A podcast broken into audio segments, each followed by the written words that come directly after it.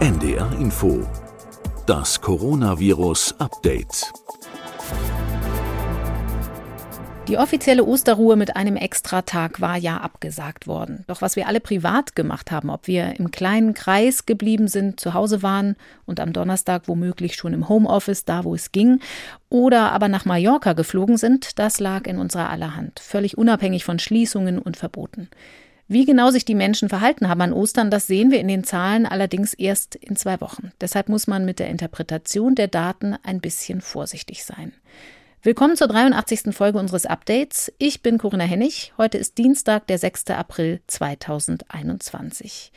Wir müssen, ob wir es wollen oder nicht, trotzdem in aller Vorsicht auf die Zahlen gucken. Natürlich geht es heute aber auch wieder ums Impfen, um die jüngsten Empfehlungen rund um den AstraZeneca-Impfstoff und um die Pläne des Gesundheitsministers, Geimpften mehr Freiheiten zu gewähren. Außerdem wollen wir reden über Paracetamol-Einnahme in Zusammenhang mit der Impfung. Und dazu spreche ich heute wieder mit der Frankfurter Virologin Sandra Ziesek. Hallo, Frau Ziesek. Ja, hallo. Wir haben nun schon relativ lange Maßnahmen, die weh genug tun, um sie leid zu sein und gleichzeitig zu wenig bringen, um sie zu beenden. Viele empfinden das so, dass sie sagen schmerzhaft und wirkungslos zugleich. Jetzt gibt es ein neues Wort in der politischen Gemengelage. Brückenlockdown macht gerade die Runde. Wir brauchen einen Brückenlockdown, hat der nordrhein-westfälische Ministerpräsident Armin Laschet gesagt. Das klingt so ein bisschen nach dem Versuch, in die Begrifflichkeit was Perspektivisches reinzupacken. Wir hantieren in Deutschland ja schon ziemlich lange mit dem Begriff Lockdown und meinen damit aber ganz unterschiedliche Zustände. Trotzdem der Gedanke hinter so einer Vorstellung, einen Brückenlockdown zu machen, bis die Impfungen weit genug greifen. Was halten Sie davon? Ja, erstmal finde ich es gut, dass erkannt wurde, dass ein Problem besteht und dass man irgendwas tun muss. Das ist ja immer erstmal der erste mhm. Schritt, dass man erkennt, dass überhaupt etwas getan werden muss. Wie das jetzt genau aussehen soll, habe ich ehrlich gesagt noch nicht rausgefunden. Ich weiß nicht, ob das überhaupt schon klar ist, wie dieser Brückenlockdown aussehen soll und wie lange er genau dauern soll. Ich denke, da muss das jetzt weiter ausgearbeitet werden, auch vielleicht mit der Hilfe von entsprechenden Wissenschaftlern. Und auch, was Sie gerade sagten, Perspektive, das ist ein ganz wichtiges Stichwort, was mir persönlich in den letzten Wochen und Monaten ein wenig verloren gegangen ist. Welches Ziel haben wir in dieser Pandemie und was ist die Perspektive, wie sieht die aus? Und wenn man mit Freunden oder Bekannten auch spricht, die vielleicht nicht täglich jetzt mit Covid zu tun haben, fällt einem auch das auf, dass die zum Teil diese Perspektiven gar nicht mehr sehen. Also ich hatte jetzt über Ostern ein Gespräch mit einer entfernt verwandten jungen Frau unter 40 und die sagte zu mir, ach, ich werde ja nie geimpft. Ich muss ja diese Infektion durchmachen, mhm. weil bis ich geimpft bin, das wird erst 2022 sein und das schaffe ich nicht. Dann war ich sehr überrascht, weil ich dachte, nee, eigentlich ist doch das Ziel, dass wir bis zum Ende des Sommers, irgendwann im Juli oder August, jedem, der möchte, ein Impfangebot machen können. Und das habe ich ihr dann auch gesagt. Und dann hat sie gesagt, oh, das wusste sie gar nicht. Und wenn sie so eine klare Perspektive hätte, dann schafft sie auch wieder, sich zu motivieren, das durchzuhalten und ja, in den nächsten Wochen äh, sich anzustrengen, sich nicht zu infizieren. Wenn aber die Meinung ist, man muss sich eh infizieren und diese Infektion durchmachen, dann denke ich, fehlt einfach die Perspektive vielen und auch der Wille, weiterzumachen. Und deswegen finde ich es erstmal gut, dass das Problem erkannt wurde. Glauben Sie noch an diese Perspektive mit dem Impfangebot für alle bis Ende des Sommers? Naja, das ist natürlich von vielen Faktoren abhängig, insbesondere auch von den Lieferzusagen, von der Produktion der Impfstoffhersteller, die sich ja stetig verbessert, weil sie ausgebaut wird und auch von der Zulassung von weiteren neuen Impfstoffen, die ja angekündigt sind. Deswegen glaube ich schon, dass das, wenn diese weiteren Impfstoffe zugelassen werden und die Produktion hochgefahren wird, möglich ist. Man muss ja nur mal in andere Länder gucken, Israel oder USA, die sind ja viel stringenter beim Durchimpfen. Und es wäre ehrlich gesagt ein Versagen, wenn wir das nicht schaffen würden. Und ich glaube da deswegen dran, dass das gelingen könnte. Mhm. Wenn wir jetzt auf die Zahlen gucken, wir kennen das alle schon vom normalen Wochenanfang, dass man da ein bisschen vorsichtig sein muss. Nun waren es ein paar Feiertage am Stück. Also bei der Blick auf die Inzidenz muss man beachten, dass es da einen Meldeverzug gibt. Weniger Leute gehen zum Arzt, weniger werden getestet und wahrscheinlich melden auch die Gesundheitsämter nicht alle sofort ans Robert Koch Institut. Deshalb muss man ein bisschen vorsichtig sein, wenn man den Sieben-Tage-Wert anguckt von 123 zum Beispiel heute Morgen auf 100.000 Einwohner. Aber aus München hat eine Meldung meine Aufmerksamkeit erregt. Beispielhaft, gestern kam die Meldung, dass München die Notbremse wieder zurücknimmt. Also Ausgangssperre aufgehoben, Geschäfte dürfen wieder öffnen, weil die Inzidenz dort schon über Ostern drei Tage in Folge unter 100 lag. Also von Samstag bis Ostermontag. Wie sinnvoll ist das, wo wir doch wissen, dass es diesen Meldeverzug gibt? Genau, also es ist so, dass wir die Daten im Moment nicht wirklich beurteilen können und sie nicht repräsentativ sind, weil nicht alle Gesundheitsämter melden und das wird auch noch ein paar Tage, wahrscheinlich bis Mitte April dauern, bis wir wieder aussagekräftige Zahlen haben. Es sind ja auch viele Leute im Moment im Urlaub zum Beispiel mhm. oder haben frei und sagen, ach, ich gehe jetzt nicht raus und wenn ich einen Schnupfen habe, lasse ich mich gar nicht testen. Das sind so Gründe, warum das im Moment einfach nicht aussagekräftig ist. Und jetzt aber diese Zahlen zu nehmen und daraus eine starke Ablehnung von Maßnahmen zu machen, halte ich für riskant. Und man kann dann auch nur den Münchnern sagen, dass sie vorsichtig sein müssen, denn was hier passiert, ist ja, dass die Verantwortung auf den Bürger abgegeben wird. Ne? Also mhm. das ist auch, was mir fehlt, die klare Kommunikation, dass dem Bürger signalisiert wird, wir öffnen jetzt und das ist sicher. Das ist nicht so. Und wenn das dann von der Politik, von der Regierung erlaubt wird und geöffnet wird, dann muss aber dem Bürger auch klar sein, dass das nichts mit Sicherheit zu tun hat, wenn etwas erlaubt ist, sondern dass im Gegenteil er selber je nach Risikogruppenzugehörigkeit zum Beispiel für sich entscheiden muss, ob er dieses Risiko eingehen will. Man wird ja sehen, wie sich das entwickelt in den nächsten Tagen, aber nicht repräsentative Zahlen zu nehmen, um Maßnahmen zu begründen, ist natürlich schwierig. Wenn wir jetzt aber mal auf die Haben-Seite versuchen zu blicken und die optimistischen Prognosen anzugucken, dann gab es ein leichtes Plateau, wie es so schön heißt, schon vor einiger Zeit zu beobachten. Also die Kurve der Neuinfektionen bewegte sich schon mal so ein bisschen in der horizontalen. Gibt Ihnen das Anlass zur Hoffnung und was könnte der Grund sein? Ja, das hat man in der Woche vor Ostern gesehen, dass sich der Anstieg abgeflacht hat.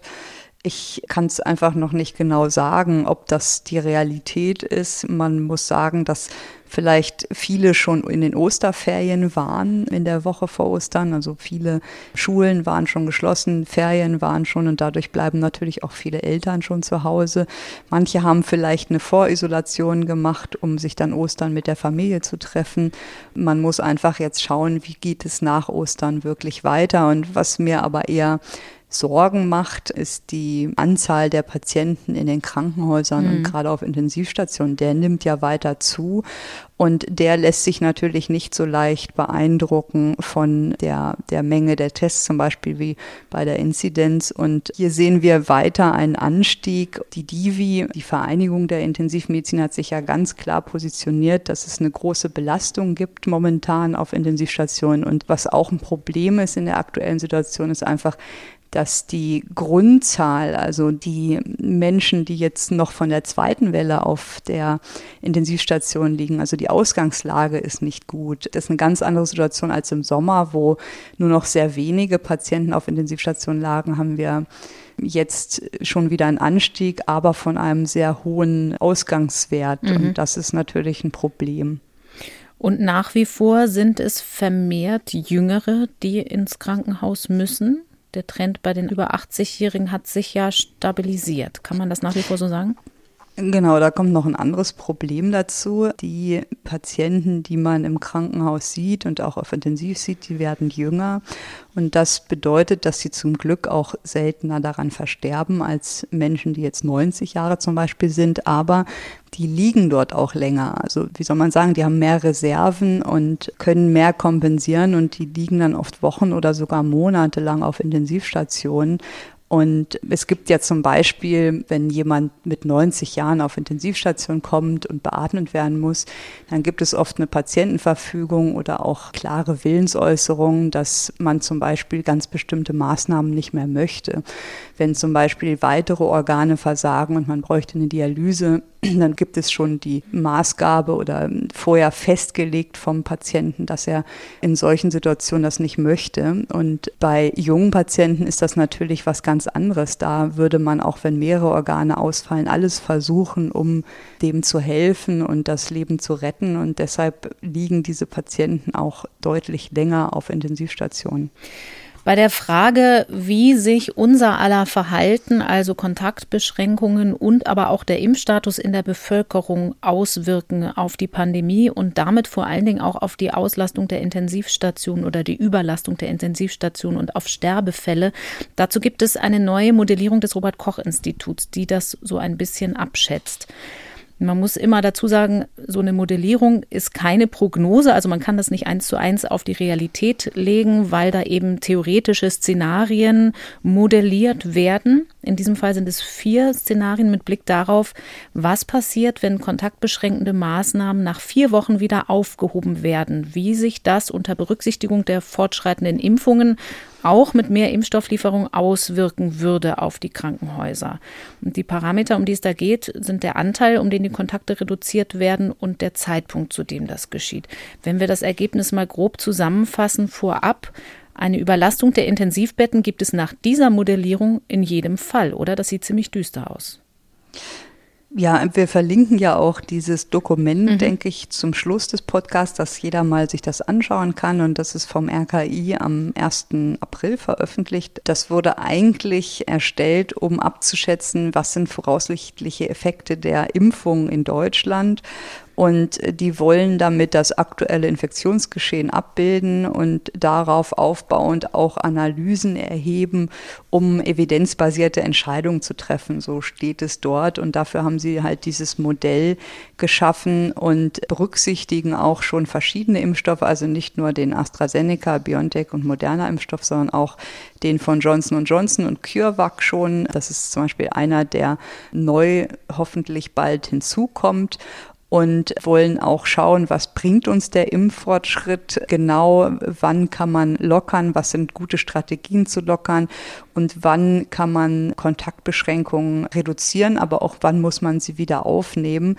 Und sie geben auch an, dass sie saisonale Effekte mit eingerechnet haben, aber auch die Varianten von mhm. SARS-CoV-2.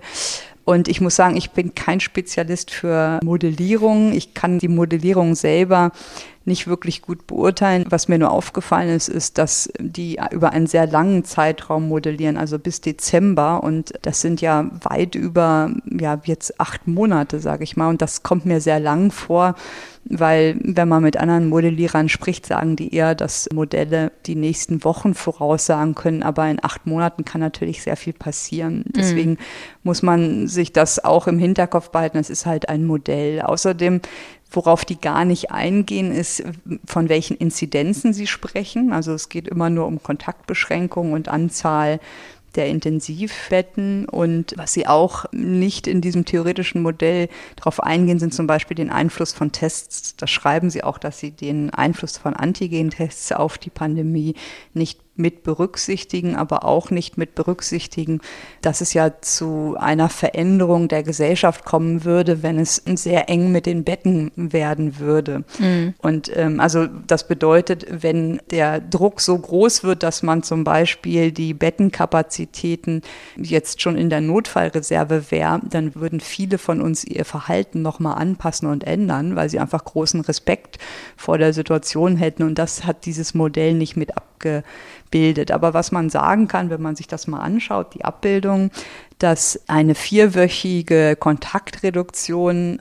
um 20 und 50 Prozent geben, die an eigentlich zu kurz ist. Also das kann man, glaube ich, festhalten bei allen Fällen. Also sie haben verschiedene Zeitpunkte für diese vier Wochen genommen und eigentlich sehen die Kurven für mich erschreckend gleich aus und man kann festhalten, dass vier Wochen nicht reichen, um dieses Infektionsgeschehen groß zu verändern. Das ist so, denke ich mal, die Kernaussage. Weder in den Todesfällen noch in den Intensivbettenbelegungen reichen vier Wochen im April aus, um den Verlauf wirklich nachhaltig zu verändern. Und das ist, glaube ich, auch eine der wichtigen Messages, die man mitnehmen kann, dass dieses kurze Kontaktbeschränkung um 50 Prozent oder um 20 Prozent einfach zu wenig sind. Und mhm. ich weiß nicht, wie man das selber jetzt einschätzt. Also sie beziehen sich ja auf die Kontakte vor der Pandemie und wie man jetzt genau sagt, dass es 50 Prozent sind, was bedeutet das für jeden Einzelnen, das kann man natürlich in so einem Modell nicht abdecken. Also Sie sprechen von der Gesamtheit der Kontakte und ich würde gerne mal wissen, bei wie viel Prozent wir denn jetzt sind, wenn wir so weitermachen würden. Aber die Message ist klar, wir haben im Moment unter 10 Prozent Geimpfte ungefähr und oft nur einmal geimpfte und das reicht nicht aus, um jetzt einen wahnsinnigen Effekt der Impfung schon zu sehen und die Kontaktbeschränkung aufheben zu können. Mhm. Ihre Kernaussage ist, dass Lockerungen, vorsichtige Lockerungen erst im Mai und Juni 2021 möglich sind und dass das auch langsam erfolgen muss, also eine langsame Steigerung der Lockerung und äh, bis in den Spätsommer. Und dann kann ein Großteil der Bevölkerung geimpft sein. Und dass man einfach vorsichtig sein muss, weil die Kontaktbeschränkungen, die jetzt aufgehoben wurden im März, dazu führen, dass es zu einer Überlastung der Intensivstation kommen könnte. Das ist so die grobe Kernaussage dieses Papiers. Mhm. Also Impfen allein bringt uns nicht weiter, das ist klar, aber wenn man die eins zu eins liest, diese Modellierung, dann klingt das eher fatalistisch und das ist nicht angesagt, weil eben entscheidende Parameter noch fehlen. Sie haben das angesprochen mit den Tests und eben auch die Frage, wo stehen wir überhaupt bei den Kontakten? Nach allem, was ich weiß, ist es gar nicht so einfach natürlich zu bemessen, wie viele Kontakte haben wir schon reduziert. Es gibt aber so einen kleinen Hinweis, Sie haben die Netzwerkeffekte schon angesprochen, also wenn man Gruppen Gruppen teilt, in den Schulklassen zum Beispiel. Es gibt aber auch die Mobilitätsdaten, die man sich angucken kann. Und da gibt es eine Forschergruppe an der Humboldt-Universität, die einen regelmäßigen Report veröffentlicht. Und die hat zum Beispiel einen Sieben-Tage-Wert von derzeit 11 Prozent Mobilitätsverringerung verglichen mit dem Zeitraum 2019, also vor der Pandemie und im vergangenen Frühjahr zu Beginn der Pandemie, also im ersten Shutdown waren es 40 Prozent weniger Mobilität. Also da werden die Daten vom Mobilfunk, von Handys ausgewertet und es geht darum, ob sich Menschen in den Kreisen noch bewegen, weil man davon ausgeht, jede Mobilität bringt auch zusätzliche Kontakte. Damit hängt ja aber auch die Frage zusammen, was können Ausgangssperren bewirken. Im mhm. Gespräch sind jetzt diese nächtlichen Ausgangssperren, die lokal ja sind, also ab 20, mhm. 21 Uhr. Was können die bringen auf der Grundlage dieser Daten? Genau, das ist ein ganz spannender Report von dem Dirk Brockmann, kann jeder einsehen und macht einem auch vieles bewusst, finde ich. Und was die geschaut haben, ist halt, wie ist die Mobilität in Deutschland in den unterschiedlichen Stunden, also auf die Stunden runtergerechnet und haben das für die ersten drei Märzwochen im Jahr 2021 geguckt. Und es ist ja angedacht oder es wurde diskutiert, eine Ausgangssperre zwischen 22 und 5 Uhr zu verhängen. Wenn man mal schaut, wie groß ist die Mobilität zwischen 22 und 5 Uhr, dann sind das insgesamt aufsummiert 7,4 Prozent der absoluten Mobilität. Und die Mobilität ist natürlich am höchsten zwischen 7 und 8 Uhr morgens. Da ist sie alleine schon 6,4 Prozent oder auch zwischen 15 und 16, 16 und 17 Uhr, dass sie über 7 Prozent. Das sind so die typischen Stoßzeiten für Pendler, ne? also mhm. zur Arbeit zu kommen, zur Schule zu kommen und wieder nach Hause zu kommen. Und dann fragt man sich schon, dass so eine Ausgangssperre, die ja von vielen Menschen auch als starke Einschränkung wahrgenommen wird, kann das wirklich so viel bringen, wenn man zwischen 22 und 5 Uhr nur 7,4 Prozent erreicht. Trotzdem wäre eine andere Maßnahme, dass man zum Beispiel ab 20 Uhr machen würde. Das würde dazu führen, dass man immerhin auf über 12 Prozent der Mobilität kommen würde. Trotzdem erhofft man sich ja auch, dass das Zeichen einer Ausgangssperre bei einigen führt, dass Menschen einfach erkennen, dass die Lage ernst ist und man die Kontakte reduzieren muss. Und wenn man so auf andere Länder schaut, wurde das ja oft so beschrieben, dass das schon viel Effekt hätte. Und dann kann man sich das eigentlich nur so erklären, dass doch sich abends viele Menschen treffen mit der Familie oder mit Freunden und es dort zu häufigen Übertragungen kommt. Und wenn man das dadurch natürlich unterbinden könnte oder reduzieren könnte, dann würde man schon einen Effekt sehen. Ich finde es schwierig, weil, wie gesagt, die Daten von diesem Mobilitätsbericht die zeigen eher, dass die Hauptmobilität am Tag ist. Und wie Sie eben schon gesagt haben, wir sind nur unter 11 Prozent im Vergleich zu 2019, also kaum Einschränkung der Mobilität tagsüber und waren letztes Jahr bei minus 40 Prozent. Und das ist, glaube ich, woran man jeder Einzelne auch noch arbeiten kann und mitwirken kann, dass man sich bewusst macht, dass die Mobilität hier ein Problem ist und versucht, alles Nicht-Nötige zu reduzieren und da seinen Beitrag zu leisten. Also einerseits eine psychologische Wirkung, ein Signal könnte ausgehen von dieser nächtlichen Ausgangssperre, das sagt der Modellierer Dirk Brockmann auch selbst, aber auch Homeoffice wäre trotzdem nach wie vor ein Schlüssel. Sie haben eben schon gesagt, die typischen Rush Hours, 7 bis 8 Uhr, 15 bis 17 Uhr, das sind so die Zeiten, wo man ins Büro fährt und zurück. Und auch mitten am Tag, da ist noch viel Bewegung. Ja, Genau, also wenn ich durch die Stadt fahre hier, dann merke ich das selber. Morgens steht man im Stau und man hat jetzt nicht den Eindruck, als wäre das groß anders als ja vor zwei Jahren. Es mhm. ist schon sehr viel Bewegung im Moment. Ich weiß nicht, wie das in Hamburg ist, aber Ähnlich. In, in Großstädten hat man jetzt nicht mehr so dieses Gefühl. Und ich weiß es, weil ich einige Mitarbeiter habe, die dann natürlich nicht in Frankfurt wohnen, sondern zum Beispiel aus dem Taunus kommen. Die hatten letztes Jahr, haben die immer gesagt, ach, ist das schön, ich stehe gar nicht mehr im Stau und sind in 15 Minuten in Frankfurt. Und jetzt brauchen sie zum Teil wieder anderthalb, zwei Stunden, weil sie im Stau stehen. Und das zeigt ja eindeutig, dass mehr Bewegung ist. Und jetzt zum Beispiel in den Osterferien kommen sie wieder zügiger durch und die Mobilität nimmt wieder ab. Da ist offensichtlich tatsächlich noch einiges, was man tun kann. In der vergangenen Podcast-Folge haben meine Kollegin Beke Schulmann und Christian Rösten auch einen Blick auf diese sogenannten Modellregionen geworfen. Die haben ja mit Tests schon viel erreicht. Das Saarland will zum Beispiel aber heute ziemlich viel öffnen, obwohl die Sieben-Tage-Inzidenz da zuletzt auch wieder gestiegen ist. Gestern lag sie bei 88. Das ist höher als am Freitag und das bei möglichem Feiertagsverzug. Wir sehen dann also Bilder von Menschen in Straßencafés. Gerade die Gastronomie ist ja aber ein Bereich, wo Masken auch im vergangenen Jahr, als alles ein bisschen gelockert wurde, auch drinnen, zumindest am Tisch, wenn man am Tisch saß, nicht üblich sind. Das CDC, die oberste Seuchenschutzbehörde in den USA, ist da jetzt aber ein bisschen vorsichtiger geworden, oder? Ja, da gibt es eine Studie, die in JAMA Insights veröffentlicht wurde und die haben mal geschaut, wie hängen Masken zusammen mit Restaurantbesuchen und ähm, auch den Todesfällen und haben da verschiedene Zeiträume angeschaut, also zum Beispiel zwischen März und April 2020 und dann wieder Zeitspannen angeschaut, wo es erlaubt war, in Restaurants zu essen und haben einfach mal geschaut, was hatte das für einen Effekt. Und es gab da auch eine staatliche Maskenpflicht in bestimmten Zeiträumen, dann wiederum das Verbot, in Restaurants zu essen, so ähnlich wie hier, dass man halt nur das Essen mitnehmen konnte und die sagen, dass die Maskenpflicht mit einem Rückgang der täglichen Fälle von Covid-19 und auch der Todesfälle innerhalb von 20 Tagen nach Einführung verbunden war. Um ungefähr ein halbes bis 1,9 Prozent kam es dann zu einem Rückgang. Andersrum gesehen war es so, dass die gesagt haben, dass wenn es eine Erlaubnis gab, im Restaurant vor Ort zu essen,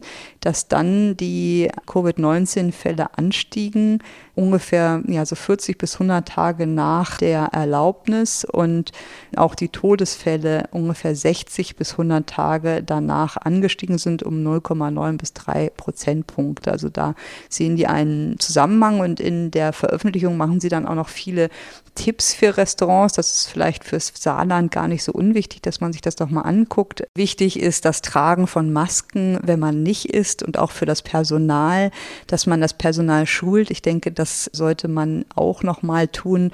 Das machen wir im Krankenhaus ja auch jährlich Hygieneschulungen und oft sind so Sachen für uns selbstverständlich, aber genau die Handhygiene und auch wie man Masken trägt, sollte man regelmäßig schulen. Sie sagen, dass eine Belüftung wichtig ist und natürlich, wenn möglich, im Freien essen, dass man den Abstand einhalten sollte und was wahrscheinlich mehr ein amerikanisches Problem ist. Sie sagen halt auch, dass wenn Angestellte erkranken oder Symptome haben, dass sie einfach dann zu Hause bleiben sollen oder wenn sie selbst Kontakt hatten zu jemandem mit SARS-CoV-2, ohne dass sie sich Sorgen um ihren Job machen müssen mhm. oder auch ums Einkommen. Was die noch gesehen haben, ist, dass im Vergleich, wenn man acht Wochen vergleicht, Restaurants ohne Maskenpflicht oder wenn man Maskenpflicht hat, dann lagen in Staaten, wo Restaurants ohne Maskenpflicht wieder eröffnet haben, bei einer Inzidenz von 643 pro 100.000 und im Vergleich dazu die Staaten mit Maskenpflicht bei 62,9 pro 100.000. Mhm. Das zeigt nochmal diesen doch großen Effekt. Ja, wie gesagt, das ist nur ein Hinweis, aber da sind eigentlich ganz gute Tipps auch drin, wie man am besten mit Restaurants umgeht und was man beachten sollte. Mit Maskentragen im Restaurant ist dann ja aber auch gemeint, laut CDC, dass wenn man am Tisch sitzt und gerade nicht isst oder trinkt, dass man dann da tatsächlich auch die Maske aufbehält. Ja, also möglichst kurz den Kontakt sozusagen haben ohne Maske und immer, wenn es nicht nötig ist, die Maske zu tragen. Das meinen die damit genau. Diese Rechnungen, die Sie jetzt zum Beispiel da gerade berichtet haben, die sind aber schon auch ein bisschen vereinfacht, muss man sagen, oder? Weil man kann ja so einen Effekt durch das Maskentragen nicht völlig rausrechnen, unabhängig von anderen Maßnahmen. Also ein kleines Fragezeichen darf man schon anbringen. Auf jeden Fall. Also das ist natürlich eine sehr vereinfachte Studie. Es ist immer multifaktoriell bedingt und nicht nur die Maske bewirkt diesen Riesenunterschied. Da spielen natürlich auch noch andere Faktoren eine Rolle.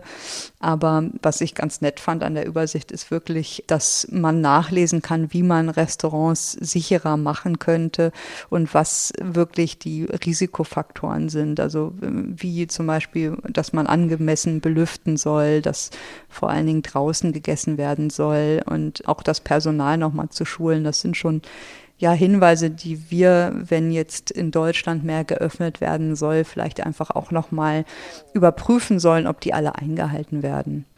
Frau Ziesek, wir wollen heute ziemlich viel über Impfungen sprechen in verschiedenen Facetten, um Impfeffekte auf die Pandemie. Und das ist seit gestern auch ein politisches Thema wieder geworden.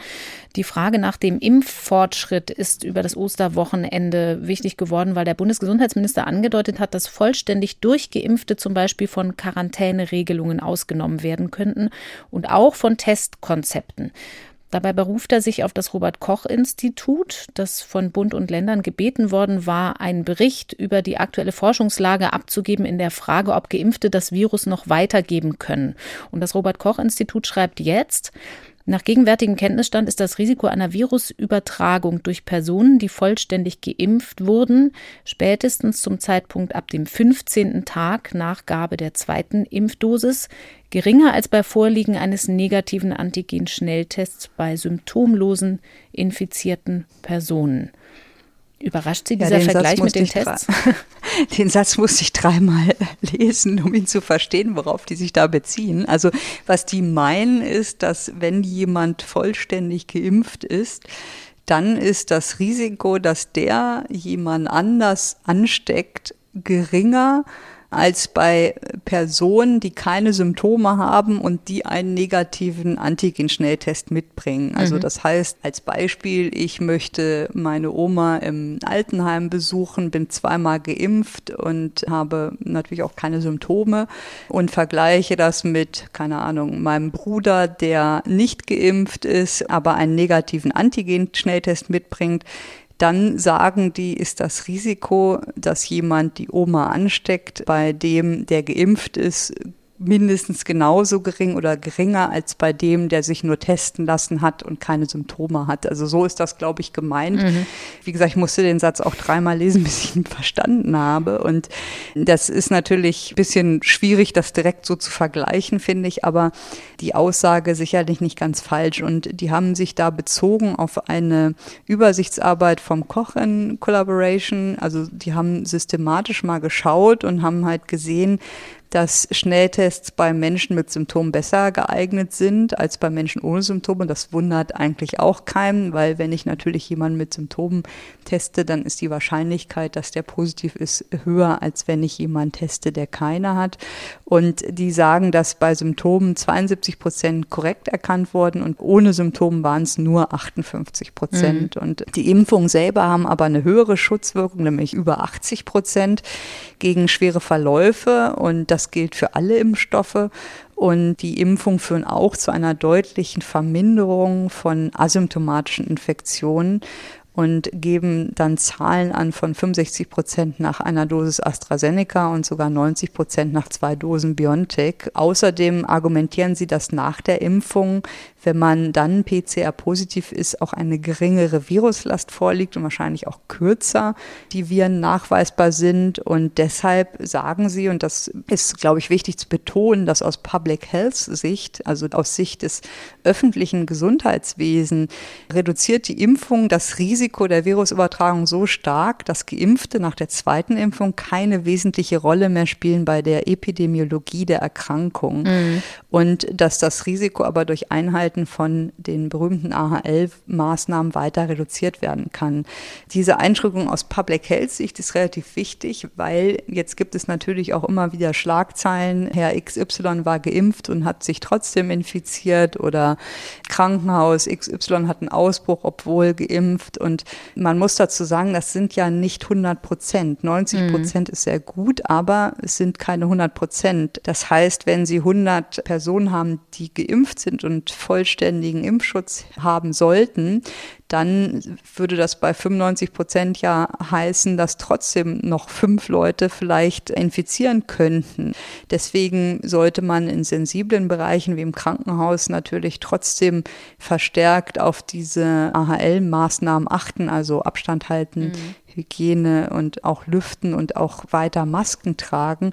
Und was man sich vielleicht so als Schlagsatz nehmen kann, ist, dass bereits Geimpfte zwar selber nicht mit einem schweren Verlauf rechnen müssen, aber dass die trotzdem jetzt gerade in den nächsten Wochen die bisher nicht geimpften weiter schützen müssen, weil die eben nicht geimpft sind und die eben sich noch infizieren können und man nicht 100 Prozent ausschließen kann, dass darüber auch mal eine Infektion übertragen wird. Das ist natürlich auch wichtig für so Bereiche wie Altenheime. Da ist Vorsicht geboten aus meiner Sicht, weil wir da gar nicht wissen, wie lange der Impfschutz bei den alten Menschen anhalten wird. Mhm. Da gibt es ja einfach noch keine guten Daten über die Zeit. Das passt ja im Prinzip in der Stoßrichtung auch in das, was wir in den vergangenen Wochen an epidemiologischen Erkenntnissen zum Beispiel aus Israel hatten. Im Prinzip dieser Public Health Aspekt, den Sie schon genannt haben, also so bevölkerungsweit zu gucken, heizen Geimpfte die Pandemie nicht weiter an, kann man sagen, aber eben auf den Einzelnen übertragen ist es ein bisschen schwieriger. Es gibt da ja auch Daten aus dem Gesundheitsbereich aus anderen Ländern, aus den USA zum Beispiel und auch nochmal andere Daten aus Israel Beispiel, wo man Menschen im Pflegebereich aus Krankenhäusern angeguckt hat, weil die ja einem erhöhten Infektionsrisiko ausgesetzt sind einerseits und andererseits nach und nach alle geimpft werden. Und da kann man schon beobachten, aus Kalifornien zum Beispiel gibt es Daten, dass es immerhin noch ein Prozent Infektionen nach Impfung gibt, gerechnet auf die gesamten Mitarbeiter, die da untersucht wurden. Das sind ganz interessante Berichte, ähm, die im New England Journal alle Ende März publiziert wurden. Und die haben halt geschaut, wie sind die Impfprogramme unter Mitarbeitern im Gesundheitswesen, wie erfolgreich sind die. Und drei der Briefe konzentrierten sich auf die Infektionsraten unter geimpften Mitarbeitern und einer auf Antikörperbildung im Blut von geimpften Teilnehmern. Und eine Veröffentlichung zum Beispiel ist aus Israel und Israel ist ja das Land, was eigentlich eines der schnellsten Massenimpfprogramme durchgeführt hat. Und die haben mal geschaut, dass zu Beginn der Studie waren damals zehn Prozent der Mitarbeiter des Gesundheitswesens in diesem Krankenhaus in Jerusalem oder auf dem Campus, das waren mehrere medizinische Zentren, waren mit SARS-CoV-2 infiziert. Damals waren auch die Inzidenzen sehr hoch und dann hat man innerhalb von acht Wochen begonnen, die Mitarbeiter, die nicht infiziert waren, zu impfen und hat schließlich nach acht Wochen fast 85 Prozent der Mitarbeiter durchgeimpft gehabt. Und was man dann beobachten konnte, war ein Rückgang der Fälle unter den Beschäftigten ab zwei Wochen nach der ersten Dosis. Und dies blieb auch so bis zum Ende des Beobachtungszeitraums, also bis einen Monat nach der Impfung. Und die Fälle waren wirklich gering. Es waren unter zwei Fälle pro tausend äh, pro Woche.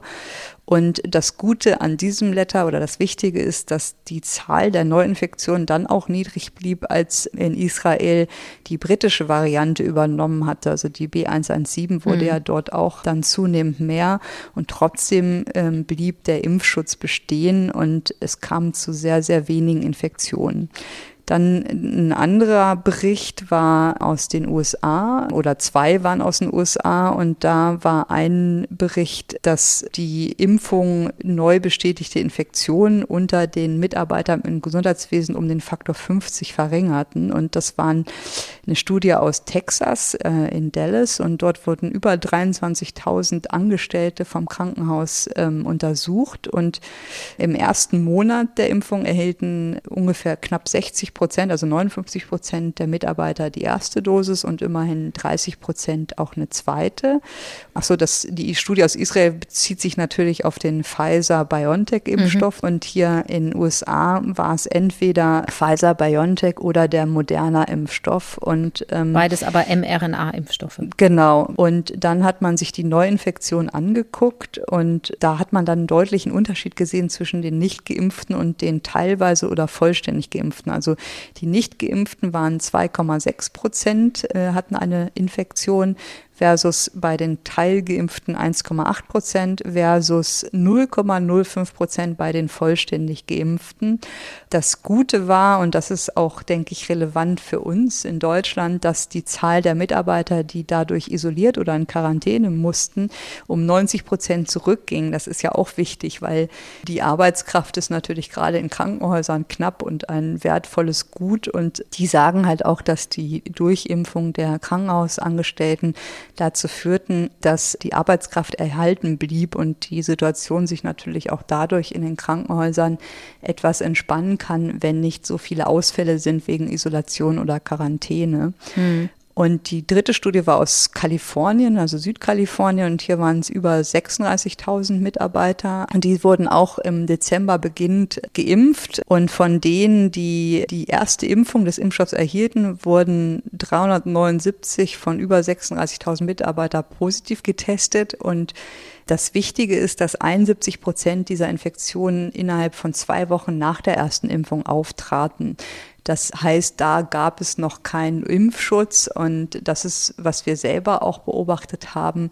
Wenn es direkt nach der ersten Impfung zu Infektionen kommt, dann kann natürlich noch gar kein Impfschutz bestehen. Die Antikörper müssen erst gebildet werden und das ist auch eine gefährliche Phase. Also wenn jemand die erste Impfung bekommt, dann nicht leichtsinnig werden und sagen, ach, jetzt bin ich ja geimpft, sondern wirklich abwarten, bis die zweite Impfung erfolgt und bis genug Zeit verstrichen ist, damit man Antikörper bilden kann, weil genau das ist natürlich eine kritische Phase, wenn man denkt, ach, jetzt bin ich geimpft, aber die Wirkung noch gar nicht da ist. Also wie gesagt, die meisten der Infektionen waren auch innerhalb von zwei Wochen nach der ersten Impfung und nach beiden Impfungen waren es dann nur noch 37 von über 28.000 Mitarbeitern, die eine Infektion hatten. Und das zeigt nochmal, wie effektiv dieser Impfstoff ist und dass sich die Daten eigentlich aus den Studien bestätigen, dass die Infektion wirklich durch die Impfung stark reduziert werden können. Mhm. Also Infektionen nehmen ab mit zunehmendem Impfstatus. Das US-amerikanische CDC hat auch eine Studie gemacht mit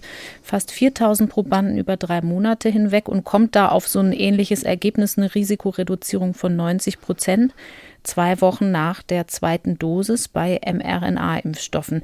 Wenn wir das jetzt aber nochmal auf die konkrete Situation beziehen, ich habe es schon angesprochen, der Gesundheitsminister hat angedeutet, man könnte die Geimpften dann aus der Teststrategie rausnehmen, aber auch von Quarantäneregelungen ausnehmen. Halten Sie das für sinnvoll oder geht das zu weit? Also wenn ich geimpft war und hatte direkten Kontakt mit einer nachweislich infizierten Person, sollte ich dann nicht trotzdem in Quarantäne gehen auf der Grundlage der Daten, die wir jetzt gerade besprochen haben?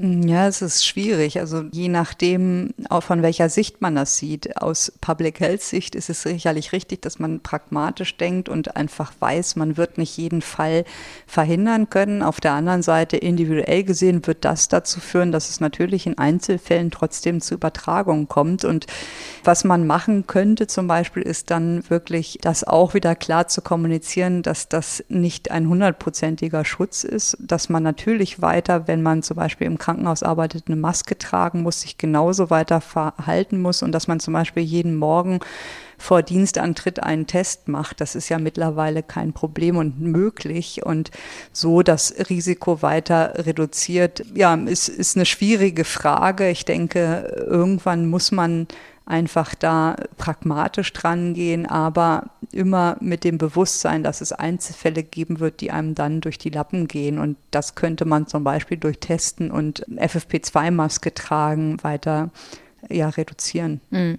Aber die klassische private Situation, die jetzt äh, immer realistischer wird, Großeltern sind komplett durchgeimpft, Enkelkinder können sie vielleicht wieder besuchen, die ja auch ein niedriges Krankheitsrisiko haben. Auch das ist in der Abwägung möglicherweise jetzt mehr möglich in der individuellen als vorher. Ja, auf jeden Fall. Also wenn man eine hundertprozentige Sicherheit haben will, das, das ist kaum möglich äh, für alle Bereiche im Leben und jetzt mal unabhängig auch von SARS-CoV-2, für andere Infektionskrankheiten und so weiter. Mhm. Was diese Impfstoffe ja alle zeigen, ist, dass sie eigentlich fast zu 100 Prozent schwere Verläufe und Krankenhausaufenthalte und den Tod verhindern können. Ich glaube, dass das auch nicht richtig wäre, wenn man jetzt sagt, nee, die Enkel dürfen nie wieder mhm. zu ihren Großeltern. Das ist ja auch keine Lösung und man kann das nur weitestgehend absichern und dann ist es auch eine individuelle Entscheidung und ein Abwägen und das ist ähnlich wie jetzt auch im Saarland, wenn man es damit vergleichen will, wenn da jetzt wirklich alles oder vieles wieder aufmacht, hat ja jeder individuell auch die Entscheidungsmöglichkeit, sich darauf einzulassen oder ob einem das Risiko zu hoch ist als Nicht-Geimpfter. Aber wie gesagt, dafür muss man ganz klar kommunizieren und das ist, was ich erwarte, dass das eben nicht sicher ist, sondern dass das natürlich ein Restrisiko hat. Es darf nicht der Eindruck entstehen, dass das, was da gemacht wird, irgendwie sicher ist. Mhm. Jetzt haben viele die große Hoffnung, auch wenn es langsam geht, es geht ja voran mit dem Impfen, es könnte schon bald auch bevölkerungsweit ein Effekt sichtbar werden. Man kann da aber mal zum Beispiel auf Chile gucken. Da hat man ein großes Impftempo an den Tag gelegt, zum Erstaunen vieler anderer Länder. Ein Drittel der Bevölkerung hat da schon die erste Impfdosis. Es herrschen auch sommerliche Temperaturen und trotzdem steigen die Zahlen seit Wochen an und ein neuer Lockdown wurde verhängt. Was meinen Sie, können wir in Deutschland überhaupt vor dem Sommer davon ausgehen, dass es irgendeinen Effekt sich bemerkbar macht in der Bevölkerung? Ja, das sieht man ja an dieser RKI-Modellierung, um mhm. da nochmal drauf zurückzugehen. Wie gesagt, auch wenn ich die in Einzelschritten nicht nachvollziehen kann, ist das, glaube ich, schon die Message, dass das vor Juni wahrscheinlich nicht der Fall sein wird. Und ich denke, das glaube ich auch, dass das so ist, dass man das doch gern unterschätzt oder überschätzt den Effekt dieser Impfung und denkt, jetzt sind alle über 80 geimpft, jetzt kann man alle Maßnahmen fallen lassen. Das ist sicherlich nicht so und das zeigen ja auch diese Beispiele von diesen Ländern, dass das sich rächt und deswegen glaube ich, dass das keine gute Strategie ist. Wir sind jetzt mittendrin im Impfthema. Da kommen wir zu unserem hätte fast gesagt Lieblingsthema, Dauerthema AstraZeneca. Es gibt auch einen neuen Namen mittlerweile für diesen Impfstoff, Vaxzevria, für die, die, die künftig mal hören. Aber das ist ein bekanntes Phänomen, dass Impfstoffe verschiedene Namen haben. BioNTech heißt Comenati zum Beispiel. Ich weiß gar nicht, ob es richtig ausgesprochen ist. Und ja, das sind ja nicht verschiedene Namen. Das ist, eine ist die Firma ja. und dann gibt es einen Studiennamen, der meistens eine Nummer oder eine Zahl hat und Chadox irgendwann gibt es einen Handelsnamen. Mhm. Genau, also AstraZeneca ist ja eigentlich nicht der Impfstoff, sondern die Firma. Ne, Aber das Synonym, unter dem wir den Impfstoff immer behandeln. Bei dem Namen wird das auch weiter so bleiben. Ich sage Ihnen noch einmal Vaxzevria. Ich kann das nicht sagen. Unmittelbar nach unserer letzten Podcast-Folge in der vergangenen Woche kam der Entwurf zur neuen Impfstrategie-Empfehlung der Ständigen Impfkommission im Zusammenhang mit den schweren Nebenwirkungen, die beobachtet waren, den Sinusvenenthrombosen nach AstraZeneca-Impfung in seltenen Fällen. Danach ist die Impfung mit Vaxzevria nun nicht mehr für Menschen unter 60 Jahren empfohlen. Warum diese Altersgrenze, Frau Zieser? Kann man das erklären? In manchen anderen Ländern, die ähnlich vorgehen, gelten ja andere Grenzen. 55 Jahre oder älter zum Beispiel in Frankreich, in Island sogar 70 Jahre. Warum hat man in Deutschland diese Grenze gewählt? Ja, da kann ich natürlich nur drüber spekulieren, aber ich denke, man schaut sich die Fälle an, die aufgetreten sind und in welcher Altersgruppe gibt es eine Häufung dieser Fälle. Und in Deutschland waren halt fast alle Fälle bei Menschen unter 60. Es waren vor allen Dingen auch Frauen in Deutschland, aber da hat ja die STIKO auch gesagt, dass einfach mehr Frauen geimpft worden sind mit AstraZeneca, weil die natürlich oft in Pflegeberufen oder auch als Erzieher oder Lehrer arbeiten und man deswegen nicht ausschließen kann, dass es auch Männer betrifft, hat man einfach aus Sicherheit alle eingeschlossen und über 60 hat man anscheinend kein vermehrtes Auftreten über der, sage ich mal, normalen Fallzahl gesehen und deswegen dort die Grenze gezogen. Also keine Häufung über die Zahl an Sinusvenenthrombosen hinaus, die völlig unabhängig von einer Impfung in dieser Altersgruppe normalerweise statistisch gesehen auftreten. Das kann natürlich immer noch mal wieder angepasst werden, wenn man die Erkrankung mehr versteht oder mehr Fälle auswerten kann, wird das natürlich angepasst und korrigiert. Also wenn man jetzt ganz klar sagen könnte, Männer sind davon auf gar keinen Fall betroffen, dann würde man natürlich die Impfempfehlung wieder anpassen. Und jetzt wird ja von der STIKO auch empfohlen, weil das ist ja eine ganz, ganz häufige Frage, die ich auch dauernd bekomme, dass man nach zwölf Wochen nach dieser Erstimpfung jetzt eine weitere Impfung bekommt mit einem mRNA-Impfstoff. Und das liegt daran, dass der Schutz nach zwölf Wochen abnimmt, laut der Studienlage. Und das ist, was einfach letzte Woche ja auch noch nicht klar war, dass wirklich die klare Empfehlung kommt von der STIKO, nach zwölf Wochen einen mRNA-Impfstoff einmalig noch zu verabreichen. Mhm. Heterologe Impfserie ist der schöne Begriff dafür. Es gibt aber noch keine richtig belastbaren Studiendaten, oder? Die Studien zu so einer Kombination von Impfstoffen, erste Dosis ein Impfstoff, zweite Dosis jetzt dann ein anderer, wenn man schon mit AstraZeneca-Impfstoff geimpft wurde, die laufen noch.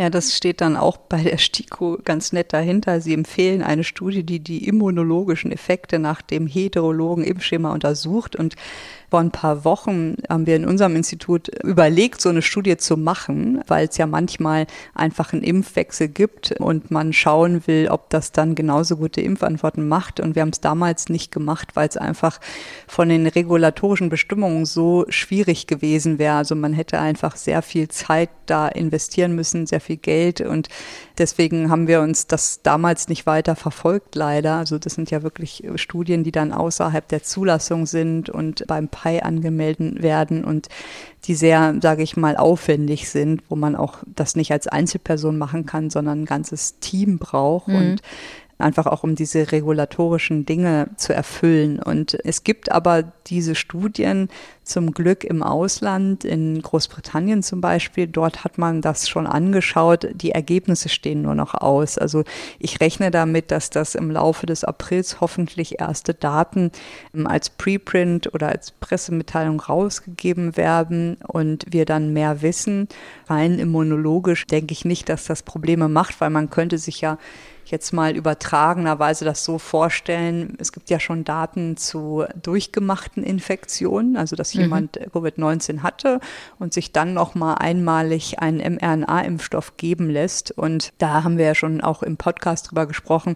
Das waren amerikanische Studien, dass dann die Immunantwort sehr gut war. Und ähnlich könnte man sich das ja hier vorstellen, dass die einmalige Impfung ähnlich ist wie eine durchgemachte leichte Infektion, weil man schon Teilantikörper gebildet hat und jetzt nochmal einen Booster setzt mit einem anderen Impfstoff. Und ich hoffe, dass sich das bestätigt, dass die Ergebnisse genauso gut aussehen wie nach einer durchgemachten Infektion und einer Boosterimpfung die seltenen Vorfälle in Zusammenhang mit der AstraZeneca-Impfung, diese Sinusvenenthrombosen. Da haben wir schon drüber gesprochen, dass Transfusionsmediziner aus Greifswald dem Syndrom, das sich da zeigt, auf der Spur sind. Es gibt da offenbar eine Autoimmunreaktion, die so ähnlich als Nebenwirkung auch bei der Gabe von Heparin beobachtet wurde, also einem Gerinnungshemmer. Die Forscher haben ihre ersten Erkenntnisse mittlerweile auch als Preprint veröffentlicht, das verlinken wir hier auch. Ich möchte aber gern noch mal auf Europa gucken.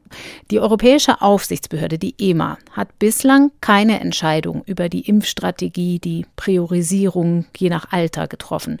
Es gibt solche Zwischenfälle ja aber auch in anderen Ländern, zum Beispiel in Frankreich. Auch da wurde die Altersempfehlung auf nationaler Ebene angepasst. Haben Sie einen neuen Erklärungsansatz dafür, warum es im europäischen Vergleich so ein ungleiches Bild gibt, soweit wir wissen? Also warum aus England zum Beispiel wenig Fälle gemeldet wurden?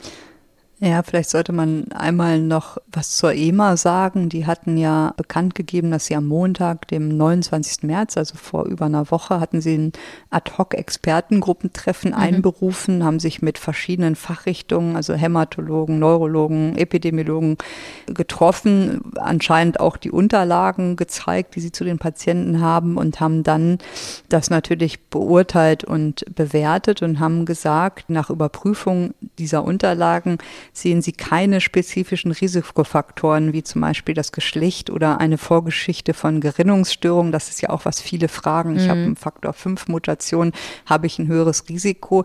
Das sehen die nicht und können halt deswegen keine Risikogruppe festmachen wie das zum Beispiel die STIKO gemacht hat. Und sie sagen auch nicht, dass es keinen kausalen Zusammenhang gibt, sondern sie sagen, kausaler Zusammenhang ist nicht bewiesen, aber mhm. er ist möglich und die Analyse wird fortgesetzt und die haben auch für diese Woche angekündigt, sich nochmal die Daten zu aktualisieren und eine aktualisierte Empfehlung herauszugeben. Also das ist noch im Fluss und ich glaube nicht, dass die EMA sagt, dass es keinen Zusammenhang gibt, sondern sie sagen, der ist nicht bewiesen und das ist auch, denke ich, die richtige Kommunikation.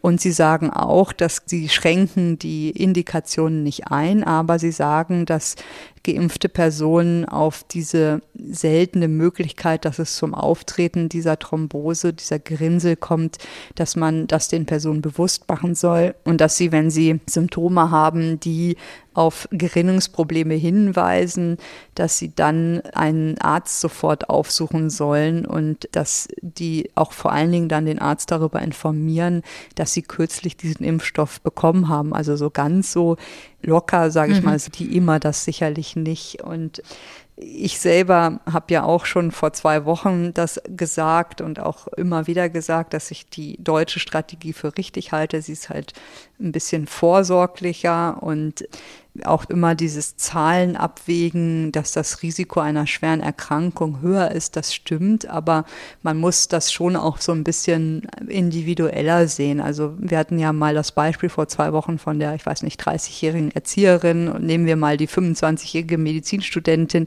die hat ja ein relativ geringes Risiko für eine junge Frau, dass sie in den nächsten Monaten schwer erkrankt. Und deshalb, wenn man dieses Krankheitsbild in Deutschland bisher nur gesehen hat bei jungen Menschen, ist es auch nur richtig, dass man auf Sicherheit geht und sagt, dass wir, bevor das nicht endgültig geklärt ist, wie es dazu kommt, man das in dieser Gruppe nicht mehr anbietet, weil wir ja eine Alternative auch haben. Mhm. Und jetzt nochmal zur Frage Großbritannien. Das ist ganz interessant. In Deutschland ist mein letzter Stand, waren es 31 Verdachtsfälle nach der Impfung. Mhm. Und in Großbritannien sind es immerhin auch 30 Fälle, die gefunden wurden. Bei, bei aber deutlich Millionen, mehr Impfungen. Genau, bei 18 Millionen Impfungen. Aber die Anzahl ist von 5 auf 30 in den vergangenen Wochen stark angestiegen in Großbritannien. Und das ist so ein bisschen, wenn man nachschaut, findet man auch was. Also das Bewusstsein muss ja erstmal da sein, dass es da einen Zusammenhang gibt. Man wird halt einfach auch als Arzt hellhöriger, wenn man entsprechende Symptome hört oder sieht. Man meldet mehr und das ist, glaube ich, in Großbritannien äh, erklärt diesen sprunghaften Anstieg der Fallzahlen. Trotzdem ist es in Großbritannien seltener, das stimmt, weil dort zunächst natürlich die über 80-Jährigen geimpft wurden und die Jüngeren, das Krankenhauspersonal, soweit ich weiß, eher mit BioNTech Pfizer. Mhm. Und das kann ein Grund sein. Es kann aber auch einfach sein, dass bestimmte genetische Faktoren eine Rolle spielen, also dass es in, in einigen Ländern häufiger auftritt als in anderen Ländern, weil wir natürlich alle unterschiedlich sind. Das kann schon auch noch eine Rolle spielen, weiß man aber natürlich noch nicht. Zum Beispiel in Norwegen habe ich gesehen, dass es sechs Fälle auf 120.000 mhm. Impfungen waren. Das ist ja deutlich mehr als das, was die in Großbritannien zum Beispiel sehen. Jetzt haben Sie es eben schon kurz angesprochen, dass immer wieder Fragen aufkommen rund um Gerinnungsstörungen und Heparintherapie, die völlig unabhängig von der Impfung bestehen. Und ältere Menschen, die jetzt zum Beispiel mit AstraZeneca geimpft werden sollen, aber vielleicht aus ganz anderen Gründen Heparin bekommen oder eine Gerinnungsstörung haben, verunsichert sind. Gibt es da irgendwelche Erkenntnisse zu, dass es da Bedenken geben sollte? Muss man das einfach individuell mit seinem Hausarzt besprechen?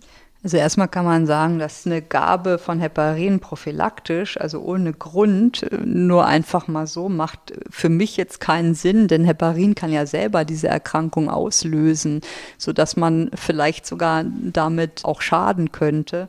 Und natürlich auch, wenn sie das Blut verdünnen vor einer intramuskulären Injektion, und das wird ja in den Muskel gespritzt, der Impfstoff, auch das Risiko für andere Nebenwirkungen erhöhen, dass sie zum Beispiel Blutungen in den Muskel bekommen und häufiger sehen, was auch nicht angenehm ist. Und das macht eigentlich keinen Sinn. Also wenn jemand natürlich vorher schon entsprechende Medikamente nimmt, dann sollte er das mit seinem Hausarzt besprechen und da spricht auch nichts dagegen, die weiterzunehmen, denke ich. Also gerade wenn man jetzt Makoman nimmt, ähm, Heparin nehmen ja die meisten gar nicht als Dauermedikament ein, sondern eher dann Tabletten. Aber jetzt extra sich Heparinspritzen zu besorgen, das sehe ich überhaupt keine, also wissenschaftlich gesehen überhaupt keinen Grund für, sondern eher das Gegenteil, dass man damit ein unnötiges Risiko eingeht, dass es zum Beispiel Muskelblutungen kommt. Mhm. Und Gerinnungsstörungen, die schon vorliegen? gibt es auch keinen Hinweis. Also ich habe irgendwo gelesen, dass es bei den Fällen nur ein einziger Fall war, der eine bekannte Gerinnungsstörung hatte. Die meisten wissen das ja auch gar nicht, muss man dazu sagen. Aber bisher von den Fällen, die berichtet wurden, gab es da anscheinend keinen Hinweis, dass das zum Beispiel mit einer Thrombophilie, die ja genetisch oft bedingt ist, assoziiert sein soll. Eine wichtige Frage rund ums Impfen, die auch immer mehr aufkommt und die uns auch gestellt wurde, betrifft nicht den AstraZeneca-Impfstoff allein, sondern alle Impfstoffe. Gerade jüngere Menschen haben ja teils ziemlich heftige Impfreaktionen, die erwartbar sind und nicht bedenklich. Aber Kopf- und Gliederschmerzen, heftiges Fieber können auch ein, zwei Tage anhalten. Das Robert genau. Koch Institut empfiehlt, bei Fieber und Schmerzen Paracetamol einzunehmen. Nun gibt es aber immer mal wieder Spekulationen, das könnte die Immunantwort beeinträchtigen, also die Antikörperbildung. Was weiß man darüber? Ja, das ist eine gute Frage. Und die Diskussion kommt davon, dass es einige Studien zu dem Thema gibt. Und zwar stammen die aber aus der Kinderheilkunde meistens. Und zwar gerade Babys, Kleinkinder werden ja häufiger geimpft und da gibt es ja das Phänomen des Fieberkrampfs. Mhm. Das kennen vielleicht einige Eltern, dass wenn man hohes Fieber hat, also so ein Baby, Kleinkind, dann kann es selten zu einer Krampfneigung kommen und deshalb gab es teilweise die Empfehlung, dass man, um so einen Fieberkrampf zu vermeiden, prophylaktisch, das heißt vor der Impfung schon in Vorausschau, dass es vielleicht zu Fieber kommen könnte, dass man fiebersenkende Mittel, hier meistens ja Paracetamol, aber auch Ibuprofen, einnehmen soll. Und da gibt es eine schon etwas ältere Studie, die im Lancet erschienen ist aus dem Jahr 2009 aus Tschechien, der Tschechischen Republik. Und die haben mal untersucht bei 450 Kindern, welchen Einfluss hat die Gabe von diesen Medikamenten auf die Bildung von Antikörpern. Und das ist ganz interessant. Diese Studie wird auch häufig zitiert. Und ähm, also wie gesagt, die Hälfte der Kinder hat äh, Paracetamol vor der Impfung bekommen, rein aus Prophylaxe und die andere Hälfte nicht. Und was man sah, ist, dass nur ein Prozent der Kinder, die kein Paracetamol bekommen haben, überhaupt Fieber über 39,4 war es, glaube ich, hatten. Mhm. Das aber insgesamt natürlich in der Gruppe Fieber häufiger vorkam. Und da ging es auch um anderen Impfstoff natürlich. Es ging um Pneumokokken, Hämophilus, Diphtherie, Tetanus und Keuchhusten, also so eine klassische Impfung des Kleinkinds. Und die haben dann gesehen, dass bei den Kindern, die Paracetamol als Prophylaxe erhalten haben, wirklich signifikant niedrigere Antikörperwerte nachweisbar waren nach der Impfung, als bei denen, die es nicht bekommen hatten. Mhm. Und das hat natürlich dazu geführt, dass das äh, viel Wirbel gab, auch noch viele andere Studien, die zum Teil das Gleiche zeigten, zum Teil das nicht bestätigen konnten, wobei das immer nicht ganz vergleichbar ist, weil es unterschiedliche Impfstoffe sind. Und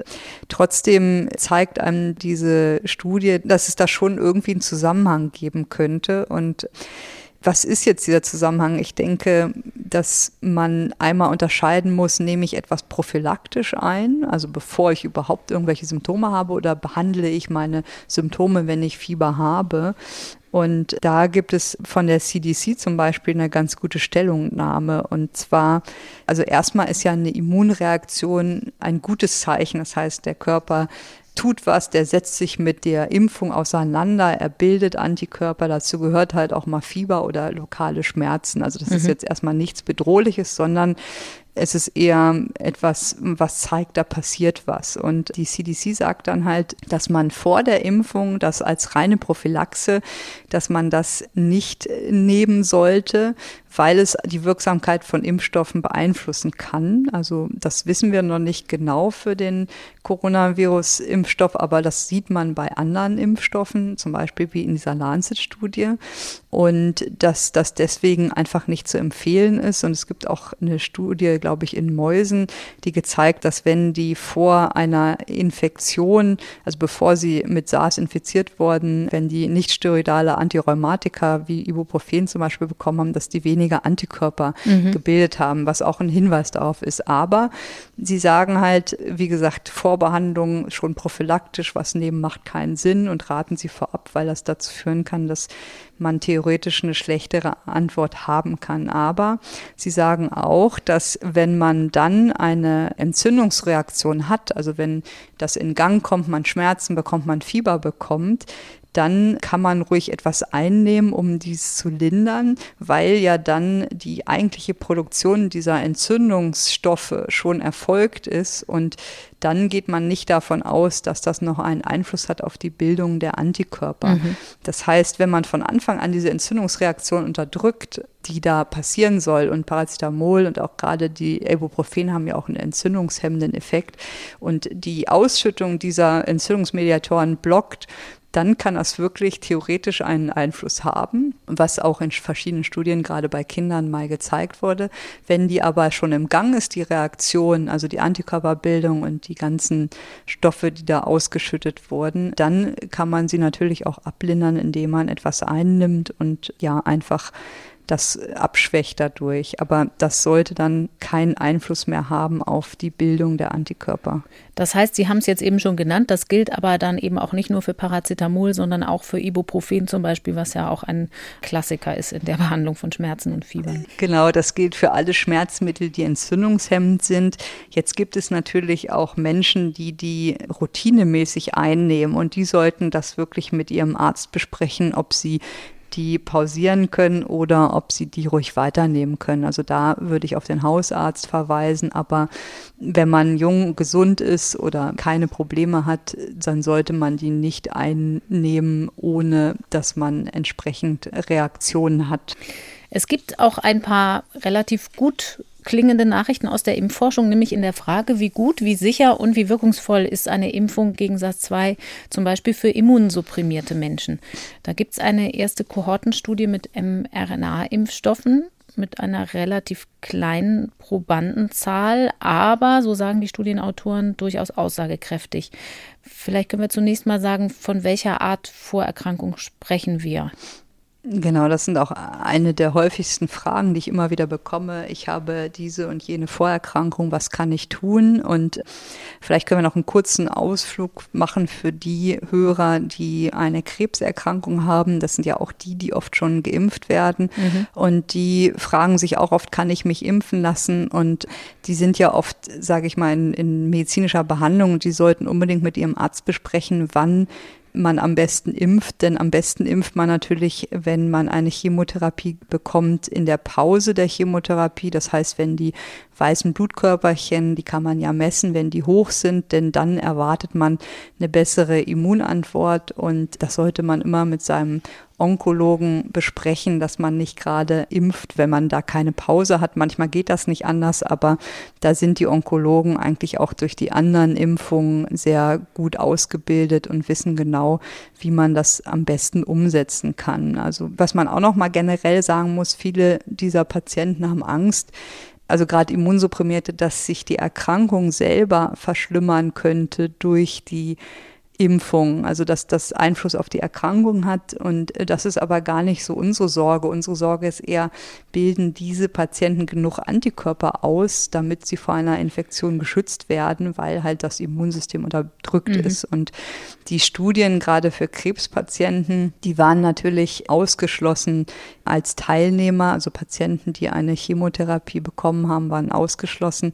Und in den waren Zulassungsstudien halt vor allen meinen Sie? Genau, es mhm. waren vor allen Dingen natürlich Patienten drin, die in der Anamnese eine Krebserkrankung hatten und in Remission waren, sodass man jetzt erwartet, dass natürlich die Onkologen auch Beobachtungen machen und die Antikörper messen bei diesen Patienten, damit wir möglichst bald wissen, wie gut die Immunantworten bei diesen Patienten sind. Mhm. Bei Autoimmunerkrankungen ist es so ähnlich. Die waren in den Studien ausgeschlossen, wenn sie Immunsuppressive einnehmen, also Medikamente, die das Immunsystem unterdrücken. Und wenn sie autoimmun erkrankt sind, aber keine Immunsuppression bekommen, dann ist das natürlich keine schwere Erkrankung. Aber was man sagen konnte, ist, dass die dann schon teilnehmen durften mit Autoimmunerkrankung ohne Immunsuppression und man hier nicht gesehen hat, dass das zu einem schwereren Verlauf geführt hat in den Zulassungsstudien, also dass dadurch die Autoimmunerkrankung häufig getriggert werden könnte, was man ja sich auch vorstellen könnte durch die Aktivierung des Immunsystems. Also das mhm. haben die Studien jetzt nicht so gezeigt und eine weitere große Gruppe sind Patienten, die dialysieren müssen, also die ein Nierenersatzverfahren haben und Transplantierte, da wissen wir auch, dass die oft nicht so gut ansprechen. Und jetzt aber zu der Studie, die aus Deutschland kommt, aus Kiel, die haben mal geschaut in immerhin 26 Patienten mit einer chronisch inflammatorischen Erkrankung. Das waren ganz unterschiedliche Erkrankungen. Es waren zum Teil Rheumapatienten oder mit einer Psoriasis-Arthritis oder einem Lupus oder einem Morbus Crohn auch, also einer chronisch entzündlichen Darmerkrankung. Mhm. Und die wurden zum Großteil mit verschiedenen Medikamenten behandelt, also mit einem Biologikum, aber auch mal immunsupprimierend, mit Cortison zum Beispiel, und haben das dann verglichen mit 42 Kontrollen, die ähm, ja meistens wahrscheinlich Mitarbeiter aus, aus dem Krankenhaus waren und haben geschaut, wie ist die Impfantwort. Die haben alle eine Impfung mit mRNA-Impfstoffen bekommen, also wieder Moderna oder Pfizer und haben dann Antikörper bestimmt vor der Erstimpfung zum einen und dann aber auch sieben Tage nach der zweiten Impfung und haben das verglichen und gut war, dass die alle Antikörper und auch neutralisierende Antikörper ähm, nachweisbar hatten. Also mhm. alle haben auf die Impfung angesprochen.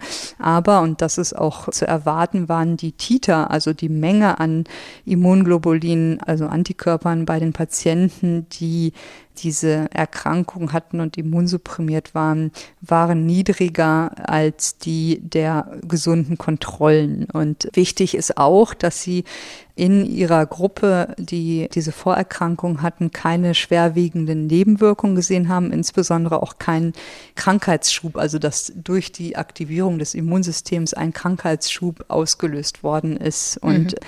Deswegen ist das eine, eine erste Studie, die ganz wichtig ist für diese Patienten, die es ja gar nicht so selten gibt, dass das theoretisch funktioniert, also dass diese Patienten auch Antikörper entwickeln, dass sie auch keine schweren Nebenwirkungen dabei hatten und auch nicht die Grunderkrankung sich verschlechtert hatte, auch wenn es natürlich nur sehr wenige sind, ist das schon sehr positiv zu sehen. Und was auch fehlt in der Studie, deswegen muss man das ein bisschen einschränkend sagen, ist, dass sie natürlich jetzt nur sieben Tage nach der Impfung geguckt haben und wir nicht wissen, ob die Immunsupprimierten die Antikörper schneller verlieren als die Gesunden und auch die Kohorte sehr klein und sehr gemischt waren. Also es waren sehr unterschiedliche Erkrankungen mhm. und sehr unterschiedliche Medikamente, die die bekommen haben und man hat jetzt auch nicht geguckt, wie der Immunstatus wirklich ist, also wie doll sind die wirklich immunsupprimiert, sondern eher, wie viel Milligramm haben die von etwas bekommen und das ist dann natürlich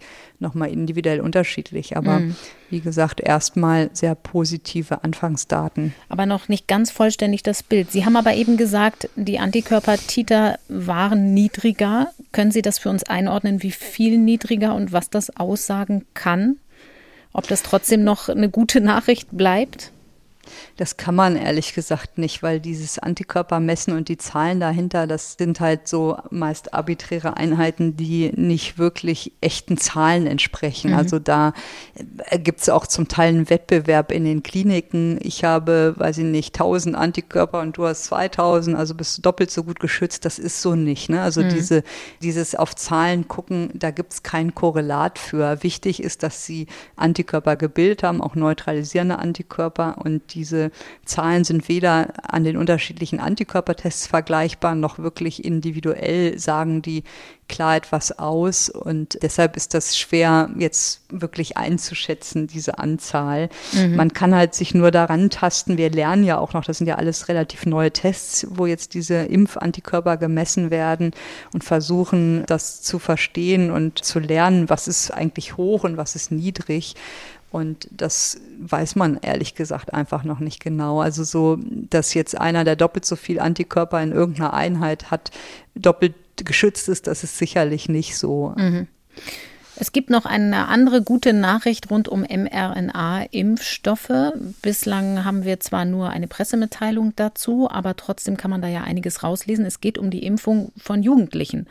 Also BioNTech und Pfizer haben eine Phase 3 Studie ja gemacht ihres Impfstoffs mit Jugendlichen ab 12 Jahren, also 12 bis 15 Jahren. Das heißt, es geht schon um die Wirksamkeit an einer größeren Gruppe getestet. Da waren 2260 Probanden drin und BioNTech spricht jetzt von einer hohen Antikörperantwort, die erzielt wurde. Wie gut klingen die Daten, die wir da in der Mitteilung haben für Sie?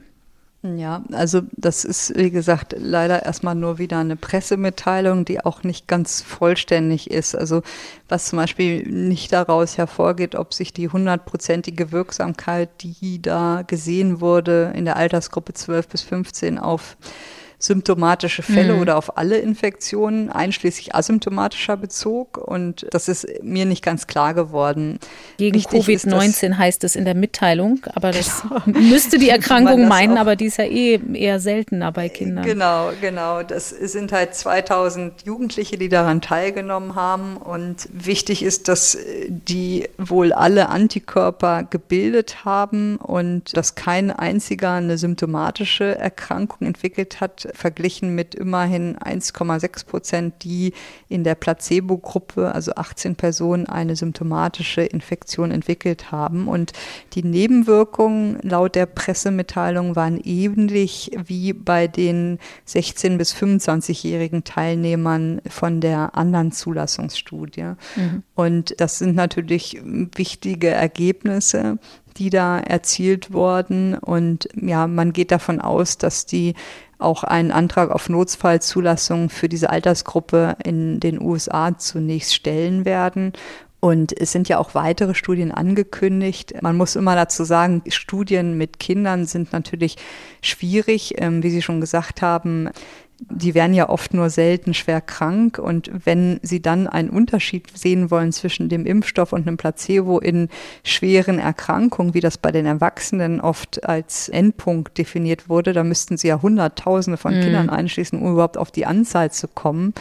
Und deshalb sind diese Studien oft darauf aufgelegt, dass man guckt auf Antikörperbildung und sind nicht so ganz einfach, deswegen sind die auch nicht so groß. Aber wenn man mal schaut, dann gibt es jetzt für Moderna und BioNTech, also für die beiden mRNA-Impfstoffe, jeweils in den USA Studien ab sechs Monate Alter, also mhm. wirklich ab Säuglingsalter. Bei Janssen, also Johnson Johnson, ist es ab zwölf und die Studien laufen in Großbritannien, Kanada und Europa.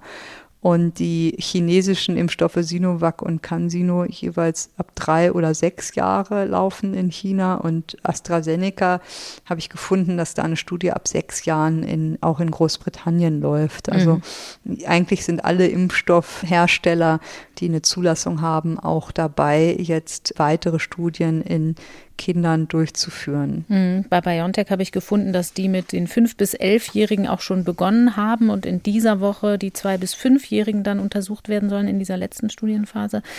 Es heißt auch, man will auch bei der EMA einen Zulassungsantrag stellen, einen Ergänzungsantrag zur bisherigen Zulassung und der Hersteller hofft schon vor Beginn des nächsten Schuljahres mit der Impfung beginnen zu können. Halten Sie das für realistisch? Das halte ich für sehr sportlich, muss mhm. ich sagen. Also Kinderimpfstoffe müssen ja auch einfach nochmal wirklich ganz sicher sein. Ja, da mhm. braucht man ein ganz gutes Sicherheitsprofil und muss sich sicher sein, dass die keine schweren Nebenwirkungen haben, gerade weil wir ja wissen, dass Kinder oft selber gar nicht so schwer erkranken. Und da gibt es ja auch viele ethische Diskussionen drüber.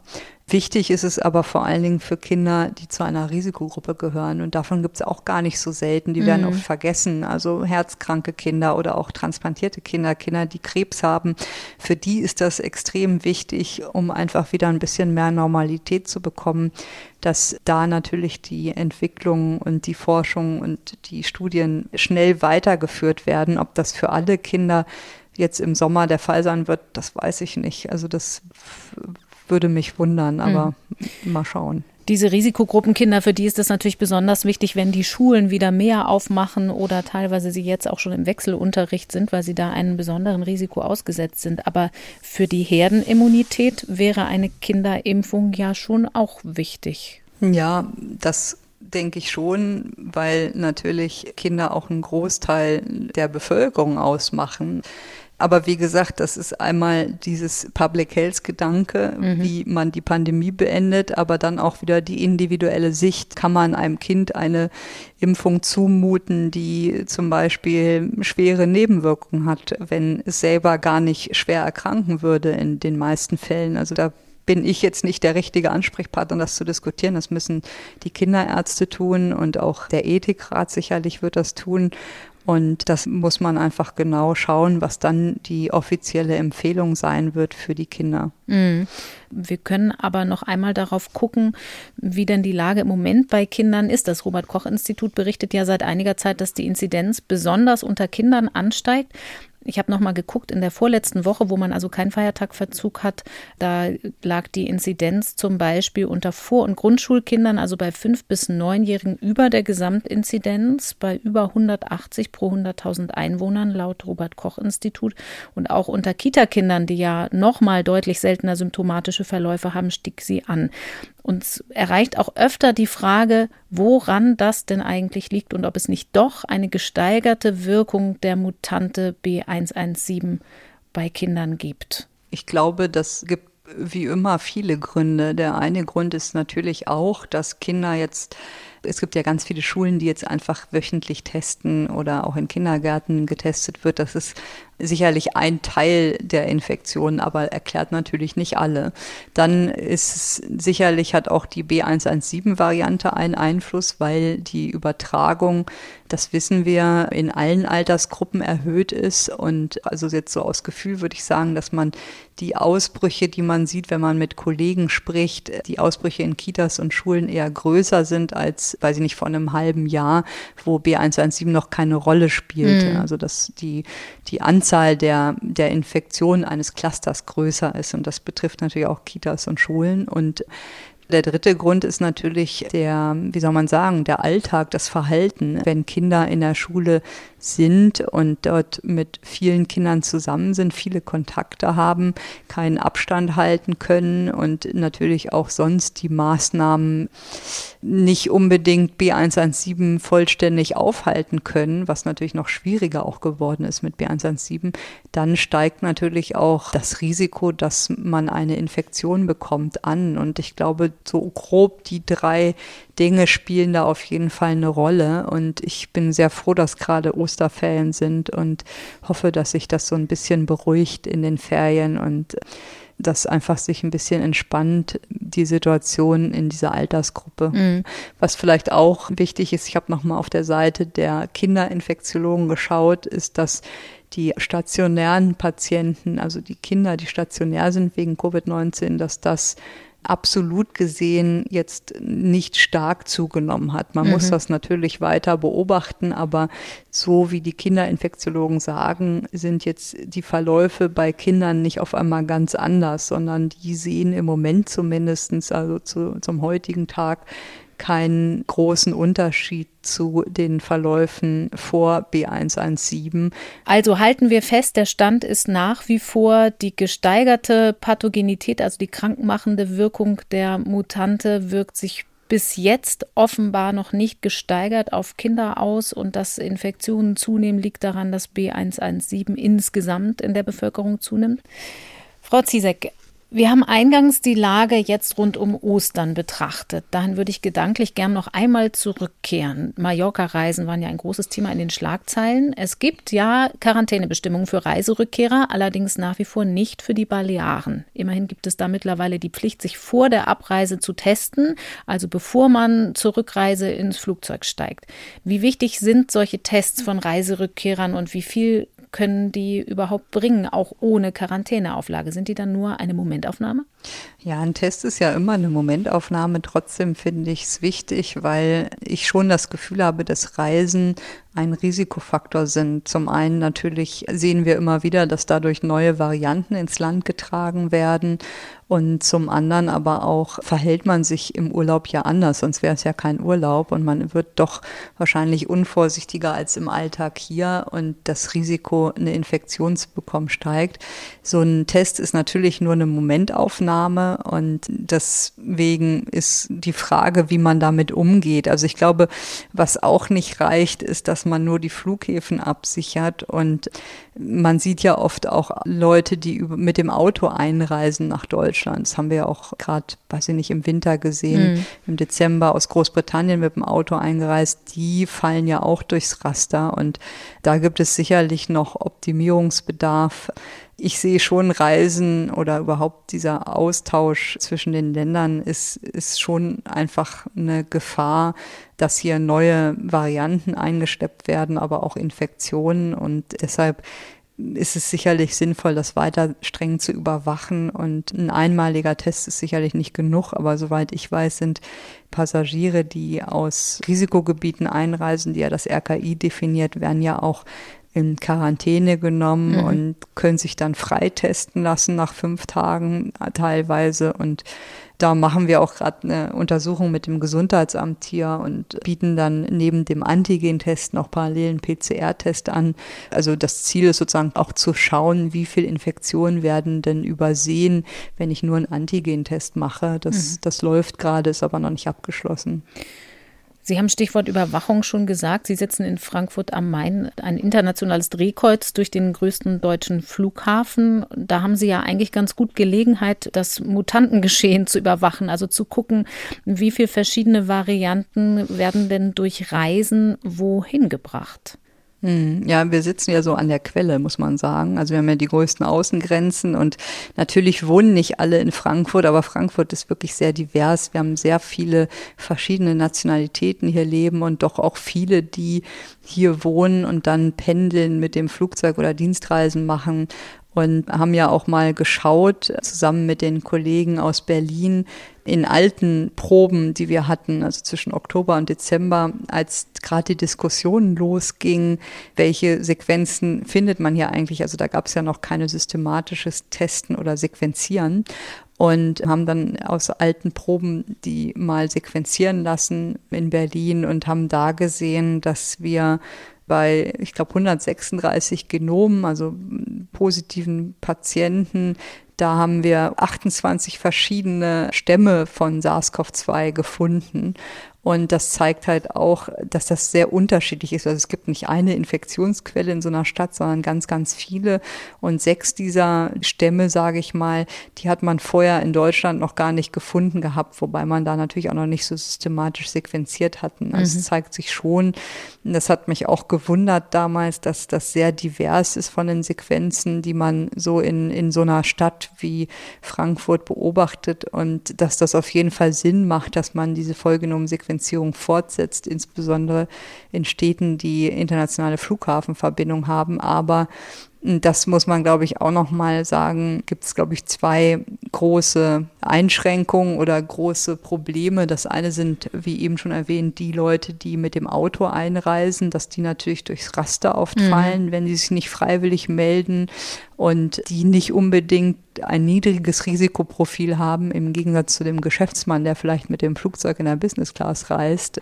Und ein zweites Problem sind für mich, was ich einfach noch nicht verstanden habe, sind die Transittouristen. Also wenn jemand nicht nach Deutschland einreist, sondern sich auf Transit befindet und zum Beispiel aus einem Land mit hoher Inzidenz kommt oder mit vielen Mutationen kommt und dann hier in Frankfurt nur umsteigt und weiterfliegt, der unterliegt, soweit ich weiß, ja nicht dieser Testpflicht. Und da ist natürlich die Gefahr, dass man neben so jemanden sitzt, auch da. Mhm, und dadurch können sich die verschiedenen Viren, die Stämme dann weiter verteilen. Frankreich wäre so ein Beispiel für ein Transitland. Paris ist ja auch ein Flughafen, von dem man nach Frankfurt fliegen kann.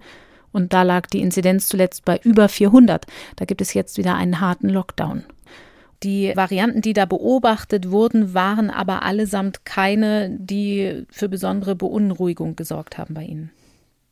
Nein, das war zu der Zeit, waren das einmal B117, also das war das auch das erste Mal, dass das in Frankfurt gefunden wurde im Dezember und die anderen Varianten waren jetzt nicht mit einer entsprechenden unterschiedlichen Pathogenität assoziiert. Das heißt, die machen jetzt nicht kränker oder sind nicht infektiöser. Das sind ja nur wenige Varianten, die das tun. Wenn wir jetzt vorausblicken, Frau Ziesek, und uns fragen, was können wir tun? Die RKI-Modellierung, die wir am Anfang besprochen haben, die hörte sich ja relativ äh, bitter an. Aber wenn wir zum Beispiel den Blick in andere Länder richten, zum Beispiel nach Portugal, die hatten im Januar eine Sieben-Tages-Inzidenz von fast 900. Die Notaufnahmen waren überlastet und haben dann einen harten Lockdown gemacht.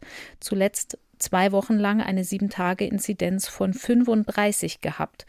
Das heißt, wir kommen zurück zu dem Gedanken Brückenlockdown und vielleicht auch zu der Frage, kann man an den Reiseregelungen noch was tun? Haben Sie nach wie vor Hoffnung, dass wir das Virus eindämmen können, wenn wir nur die entscheidenden Maßnahmen ergreifen? Ja, also ich glaube, dafür müsste man das erstmal als unser Ziel, unser aller Ziel definieren für Deutschland. Das fehlt mir im Moment noch. Und dass man es halt nicht nur als Überbrückung sieht, sondern wirklich das Ziel hat, eine niedrige Inzidenz zu erreichen. Und dann glaube ich schon, dass man mit entsprechenden Maßnahmen das genauso auch wie in Portugal schaffen könnte. Nur die Maßnahmen in Portugal waren natürlich auch etwas anders, um es mal nett auszudrücken. Und das ist, denke ich, genau wie wir schon am Anfang gesagt haben, eines der Hauptprobleme. Mir fehlt im Moment das klare Ziel und dann daraus eine Strategie abzuleiten. Ich glaube, wenn man kein Ziel vor Augen hat, kann man auch nicht strategisch planen. Dann wollen wir es für heute dabei belassen. Frau Zizek, Sie sind in zwei Wochen wieder für uns da. Vielen Dank und bis ja, dann. Vielen Dank. Tschüss. Und für euch und Sie habe ich an dieser Stelle noch einen Hörtipp. Für Eltern mit Kindern im Homeschooling ist das Aprilwetter eine besondere Herausforderung, kann man sagen. Darum nochmal der Hinweis auf unseren täglichen Kinderpodcast Mikado für Kinder im Alter so ungefähr von sechs bis zehn Jahren. Das sind immer 20 kompakte Minuten zu einem Thema. In dieser Woche geht es um Insekten, die man ja jetzt schon beobachten kann, zumindest wenn es gerade mal nicht schneit, so wie in Hamburg gerade vor meinem Fenster. Mikado, den NDR Kinderpodcast, gibt zum Beispiel Beispiel in der ARD Audiothek, der Audio-App der ARD, die kann man sich einfach kostenlos im App Store runterladen. Und dort findet sich natürlich wie immer auch unser Coronavirus-Update. Alle Informationen rund um das Update, also Studien, die wir verlinken und ein Glossar und die Skripte gibt's auf ndr.de slash Corona-Update. Ich bedanke mich für die Mitarbeit an diesem Podcast bei Nele Rössler für die Recherche, bei Katharina Marenholz für die Redaktion, für die Technik bei Florian Teichmann und für fachliche Beratungen zu dieser Folge bei Dirk Brockmann. Und natürlich bedanke ich mich bei Ihnen und euch fürs Zuhören. Ich bin Corinna Hennig und am nächsten Dienstag spreche ich hier wieder mit Christian Drosten. Bis dann, ciao. Das Coronavirus Update. Ein Podcast von NDR Info.